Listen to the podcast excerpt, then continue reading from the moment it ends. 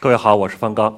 我今天来跟各位分享的题目呢是：男人可以为性别平等做一些什么？呃，这个题目呢，我由二十多年前的一个夏天来谈起。二十多年前的一个夏天，我非常偶然地读到了一本女权主义的学术论文集，那是我第一次接触到女权主义的学术。然后呢，那天我就被点燃了，我整个人站起来，不断地把这本书放下，激动的在房间里走来走去。我觉得我整个生命都在燃烧了。那天下午，在北京炎热的街头，我自己骑车三个小时，去在不同的书店当中搜索更多的关于女权主义的书，但是我没有找到。那是一九九七年，刚刚有女权主义的书进入中国。但是还不是很多，而我们今天呢，却可以在书店很轻易地找到很多关于性别平等、女权主义的论述。那么一个问题来了：作为一个生理男人，我为什么看到一本关于女权主义的书，我就会被点燃了，仿佛我的生命有了不一样的色彩？是什么？这个问题后来很多年之后，不断的有人问我。那么实际上，我自己分析。是和我自己的人生经历、家庭关系有了很大的影响。我生活在一个所谓黑五类的家庭，呃，我的父亲在我三岁的时候就自杀了。那个时候，我成长的过程当中一直处于社会的边缘、弱势的人群的状态。当我被一个社会感受到这个社会排斥的时候，其实我就是那个在父权体制下。感受到被压迫的女人。当我在学校里面被同学欺凌的时候，我也是那个被压迫的女人。当我被老师打骂的时候，我还是那个被主流的强权的社会压迫的女人。所以，不同的人在女权主义当中看到东西不一样。有的人看到了性别平等，而我从中看到的是关于平等、公正这些人类永恒理想的追求。那之后，我就说，我是一个女权主义者，我就是那个被压迫的女人。虽然我的生理上是一个男人，我和很多朋友分享这一点的时候，特别是男性朋友，他们都笑晕了。哈，有的人直接笑的，啊，蹲在地上，哈，捂着肚子蹲在地上。他们觉得女权主义好像是一个很可怕的事情。这里我想问大家两个问题，第一个问题是。你觉得女人拥有和男人平等的读书的权利、就业的权利的，请举手。哇，原来你们都是女权主义者。我的第二个问题是：你觉得女人也拥有和男人一样的性的权利，包括追求性的快乐享受和追求性高潮的权利的人，请举手。哇，原来你们多数人都是极端的女权主义者啊，嗯。所以你看，其实女权主义不是说撸起袖子要和男人打架，它其实只是说女人和男人在所有的方面，无论在社会上还是在家庭当中，他应该拥有平等的权利，就是这么简单。但是有的时候，在我们的社会当中，把关于女权主义的一些定义啊被污名化了。我自己成为一个女权主义者之后，那么我又是一个生理男人。我就不可避免地思考这样两个问题：一个问题是我们知道父权体制压迫着女性，那么男性呢？男性是这个父权制度的受益者。你既然是受益者，那么你为什么会去反思、质疑，或者说你是否会去挑战这个使你受益的现有的制度？第二个问题是。如果你想去挑战这个使你受益、使所有女性几乎受害的制度，那么你又该从哪里入手？在我探索回答这两个问题的时候，我也就开始了我关于男性气质的研究。在我们的传统的社会当中，认为父权制，也就是男人的制度性的特权，就好像这个三角形的顶端。他一直压迫着所有女人，而男人都在这个三角形的顶端。但实际上，在现实生活当中，我们会发现并不是这样的。比如说，男人是不一样的，男人当中有性倾向的差异，有种族的差异，有年龄、阶级等等的差异。男人因为不同的差异，有一些男人就被压迫到了这个制度性特权的底端。另外就是男性气质，我们的社会当中强调的一种男性气质是阳刚、主宰、支配、成功、占有、进取等等。比如说骂男人的时候，其实不需要用什么脏字，只需要问一个问题就行了。这个问题是：你还是一个男人吗？没有骂你啊，但是这个问题实际上是否定的你的整个的人。他可能是因为你不符合那个阳刚、主宰、支配、霸权主义的气质，所以人家会问你：你是个男人吗？而如果我们换一个角度来看，我们就会发现。男人的男性气质其实并不是铁板一块的，只不过我们过去假设说男人都是一个样子的。比如说，我们知道贾宝玉，贾宝玉其实就是一个挑战了主流的支配性男性气质话语的一个男人。比如说，他不想啊追求所谓的事业上的成功，他喜欢跟女孩子在一起，而不喜欢跟那些所谓的泥做的男人在一起。他的性别气质就不符合主流的那个男性气质，所以在他的时代，在他的家庭当中，他也受到了父亲啊等等人的打压。这是我自己在我的博士论文的时候，我画出来的一个关于男性气质的图。我们的社会当中一直像这这个图一样，我们强调男人和女人的关系是一个支配的关系，男人应该是支配的，女人应该是从属的，而男人呢，在个性上应该是刚性的。而呢，女人呢应该是柔性的，但是在真正的现实生活当中，我们说男人并他的男性气质并不是一个将死的状态，而是一个流动的过程。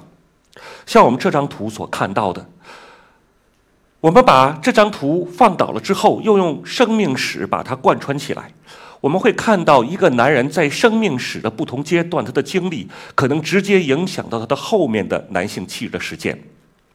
而他后面男性气质的实践，又影响到他未来的男性气质。而一个男人男性气质的实践，可能受到他的性倾向啊、国际关系啊、他所处的阶级啊、接触的文化话语啊等等，甚至和他交往的女性的对象的女性气质的实践的影响。所以你会看到，一个男人有的时候他在职场当中面对那个老板的时候，他是很柔弱的；回到家里。他面对老婆孩子的时候又变得很阳刚，所以男性气质并不是将死一块的，男性气质是一个可以不断变化流动的过程。而当我们明白了这一点，对我们的意义是非常大的。如果说传统的阳刚的支配的男性气质可能使男人受害，同时呢，受害的过程又可能伤害到女人。那么，当我们说男性气质可以流动的时候，其实我们在说这种男性气质是可以被改变的。认识这个人吗？嗯，这就是年轻时的我。嗯，呃，那个时候呢，我被骂作二椅子娘娘腔。嗯，没有人管我叫小鲜肉。嗯，好，那个时候还没有那个词汇。嗯。这照片所体现出来，男人不符合主流的支配的阳刚之气的男人。所以，一个男人，当你不符合我们的文化关于主流男性气质定义的时候，其实你一直处于那个性别机制被压迫的底端。这首诗其实就是告诉我们说，当我们强调一种男性气质的时候，实际上我们相应的建构了一种对应的女性气质。表面上，男人因为他的阳刚的、主宰的、支配的、霸权主义的男性气质受益，但是在这个过程中，其实他也受害。性别气质的刻板印象是双刃剑，有的时候给我们带来利益，有的时候又伤害着我们。像这首诗里所说的：“只要有一个女人讨厌情绪化女人定型，定有一个男人可以自由的哭泣和表现柔情。”啊，我不会。呃，逐一的念这首诗，我们可以随便的抽出几个来看，它对于我们性别的规范和对男人、女人的双重压迫。只要有一个女人在竞争中被称作没有女人味儿，定有一个男人将竞争视为显示男子气概的唯一途径。只要有一个女人厌倦了当性玩物，定有一个男人必须为自己的勇猛程度担忧，等等。他给我们分享的都是传统的支配的霸权主义的男性气质，其实在伤害着男人，也伤害着女人。正是基于这样一种思考呢，我开始了关于男性气质影响男性气质的改变，从而呢推动男性参与性别平等的一些实践。比如说，在二零一零年，我创办了一条热线，这条热线强调的是为家庭暴力施暴者的那些男性施暴者，为他们提供帮助，促进他们的改变。有的人会挺诧异说：“男人打完老婆还会打电话来求助吗？那应该是被打的求助，对不对？”实际上，我们这个热线接的第一个电话就是一个施暴的男人打来的，他渴望改变。为什么？我们相信每个男人的内心其实也都向往幸福美好的生活。没有任何一个男人结婚的时候，他的目的是为了娶一个老婆在身边打起来方便。但是，因为他们的暴力倾向，破坏了他们的亲密关系。注意，这种暴力倾向恰恰是支配的大男子汉气概的那个男性气质所鼓励的。这种暴力毁坏了女人的生活，其实也毁坏了男人的生活。如果我们明白了这一点，我们就可以促进这些男人转变，从改造他们的男性气质做起。这是白丝带热线帮助的最成功的一个案例，他叫顾伟。他是家庭暴力的施暴者。最严重的一次暴力呢，他开着拖拉机把老丈人家的房子给铲平了。但是他后来觉得自己这样不可以，我不想让我的孩子再施暴，我不想让暴力一代一代的传承，我要改变。在一年左右的时间里，他多次拨打热线。现在他成了一个反暴力的积极分子。成了白丝带运动一个活跃的领导人，所以我们看到男人是可以改变的。在二零一三年，我成立了白丝带志愿者网络，我们目前已经有两千四百多名遍布全国各地的志愿者。我们在四十多个城市发起了地方扶站。